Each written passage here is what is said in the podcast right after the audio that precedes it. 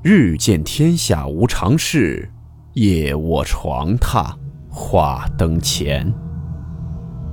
欢迎来到木鱼鬼话。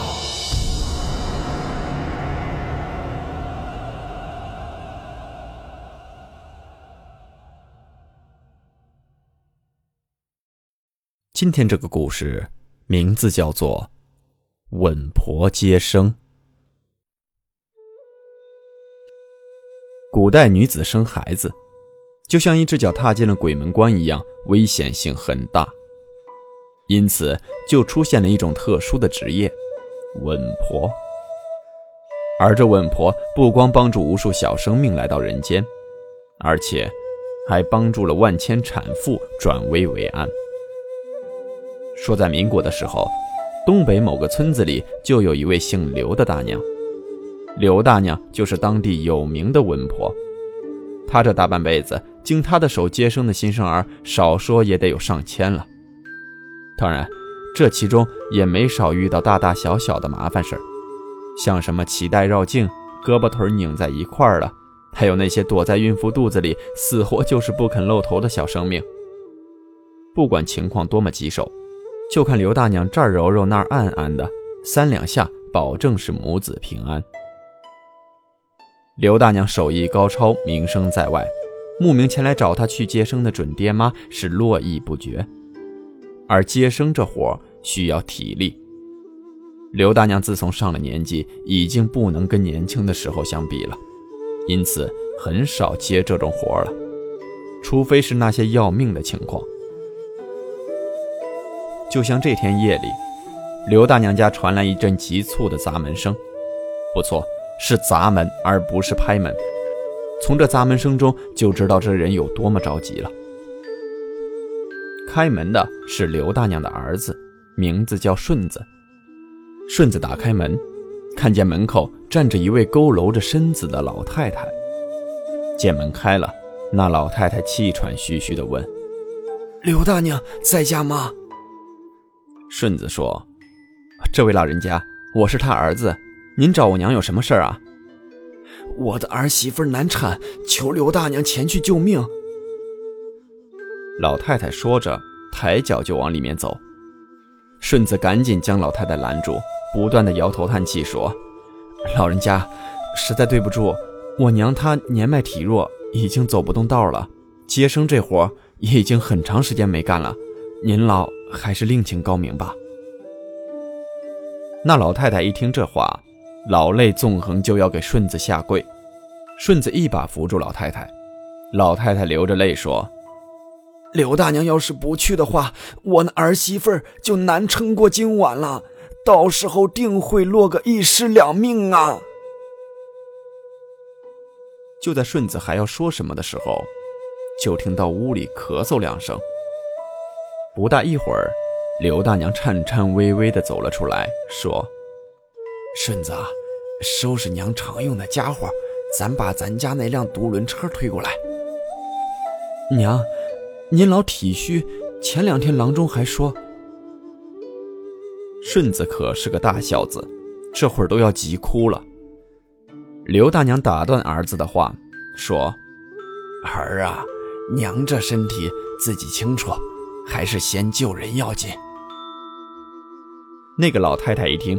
赶紧过来搀住刘大娘，说：“多谢老姐姐，您慢点儿。”说着话，就把刘大娘扶上了独轮车。就这样，那个老太太在前边带着路，顺子推着刘大娘在后面跟着，三个人渐渐消失在了夜幕之中。兜兜转转，约莫走了半个时辰，三人来到一间茅草屋前面停了下来。还没等刘大娘下独轮车，就听见屋子里传出撕心裂肺的嚎叫声，让人听着头皮发麻。刘大娘下了独轮车，让顺子在屋外等着，自己随着那个老太太进了茅草屋。这屋子不大，进屋右手边就放着一张床。那个老太太进屋后，就安慰正在嚎叫的产妇：“孩儿啊，你有救了，我把刘大娘请来了。”刘大娘也上前安慰产妇，说：“孩儿啊，别怕，大娘来了，不会有事的啊。当刘大娘要揭去产妇内衣的时候，那个老太太突然说：“老老姐姐，您可得有点思想准备啊。”救人要紧，此时容不得刘大娘多想。她把产妇的内衣揭开，大吃一惊，不由得大声说道：“这怎么会这样？”这话被屋外的顺子听到了，赶紧问了一句：“娘。”您没事吧？刘大娘稳了稳心神，说：“啊，没没事顺子，你千万别进来啊。”哪能没事呢？床上的产妇此时已经雪崩了，这一点刘大娘也早已发现。但是让她吃惊的不是这些，而是因为产妇身上密密麻麻的长满了千日疮。千日疮本来是寻常的一种皮肤病，时间久了自己就能脱落。而面前的这个产妇怎么会起的这么多？而且她身上的这种千日疮，伸手一碰是格外的坚硬。刘大娘以前从来没见过这种情况，但是刘大娘接生多年，心理素质很好，很快就稳定了心神。而站在旁边的老太太此时显得很是惭愧，赶忙解释道：“哦，我儿媳妇儿得这怪病已经有些年头了，当中也请了很多郎中，郎中说这种病不用医治，过些日子会自行脱落。可是到现在还是这副模样，啊！不过郎中说了，这东西不传染。”听完这话，刘大娘点点头。就开始有条不紊忙活起来，伸手在产妇肚子上这儿揉揉那儿按按。不多时，原本被折腾的死去活来的产妇，这会儿也不叫了。终于啊，第一个小娃娃降生了，没错，是第一个。因为凭着这些年来的经验，刘大娘拿手一摸，当即断定，这产妇肚子里怀的可能是双胞胎。刘大娘擦了一把汗，说：“老妹妹呀，恭喜啦！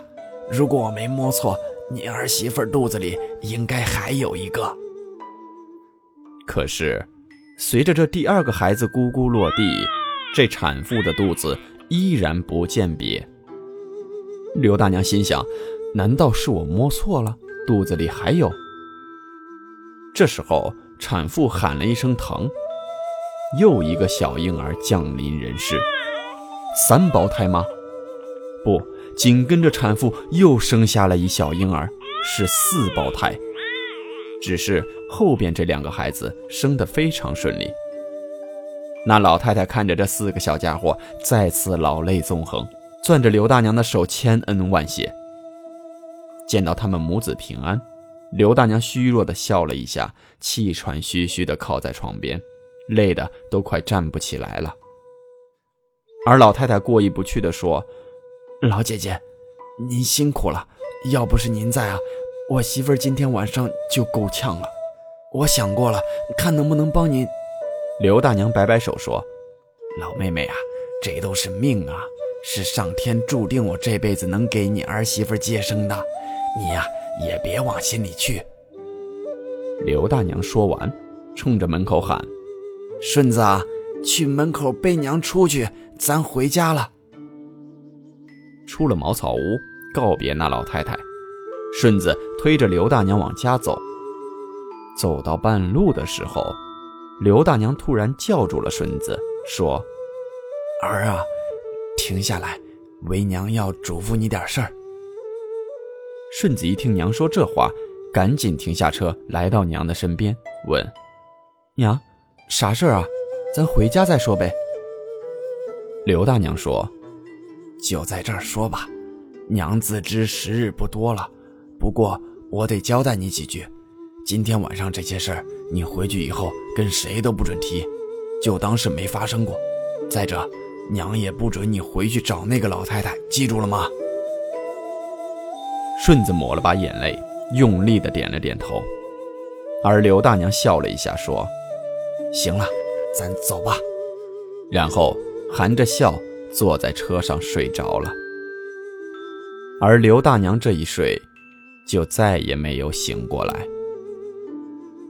刘大娘去世后，顺子悲痛不已，守着灵堂一连好几天，像丢了魂似的，不吃不喝，不眠不休，就守在母亲的灵柩跟前，希望陪着娘走完这最后一程。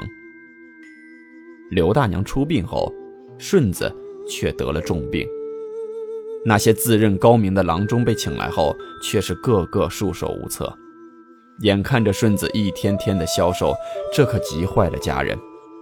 老太太前脚刚走，紧接着一家之主眼看就要跟着过去。而这一天，家人又出去寻访名医了。躺在炕上的顺子感觉有人走了进来，是一位佝偻着身子的老太太。老太太来在炕沿，顺子一眼就认出来了，她正是自己陪母亲去接生那户人家的老太太。这老太太将一包东西放在炕上，简单吩咐了几句：“这东西你用火焙干，研成粉末，再配上黄芪水服下，你的病就能好。”老太太说完，转身就走了。这包东西是什么？等家人回来之后，打开一看，竟然是一块雪白雪白的东西，而那东西长满了刺，家里人没有人认识。不过看起来像是个药材，于是就拿去药材铺让掌柜的给长长眼。掌柜的看后连连赞叹：“这可是世间少有的奇药啊，名叫胃皮。”看这块胃皮，那刺猬至少是活了五百年了，已经是个有道行的仙家了。只是，这刺猬先将这胃皮仙袍脱去，再修行起来，可就危险的多了。有了这五百年的刺猬皮，家里人焙干研成粉末后，顺子只喝了一碗，他的身体马上就好了，跟没事人似的。真应了那句老话：“这积善之家，必有余庆啊！”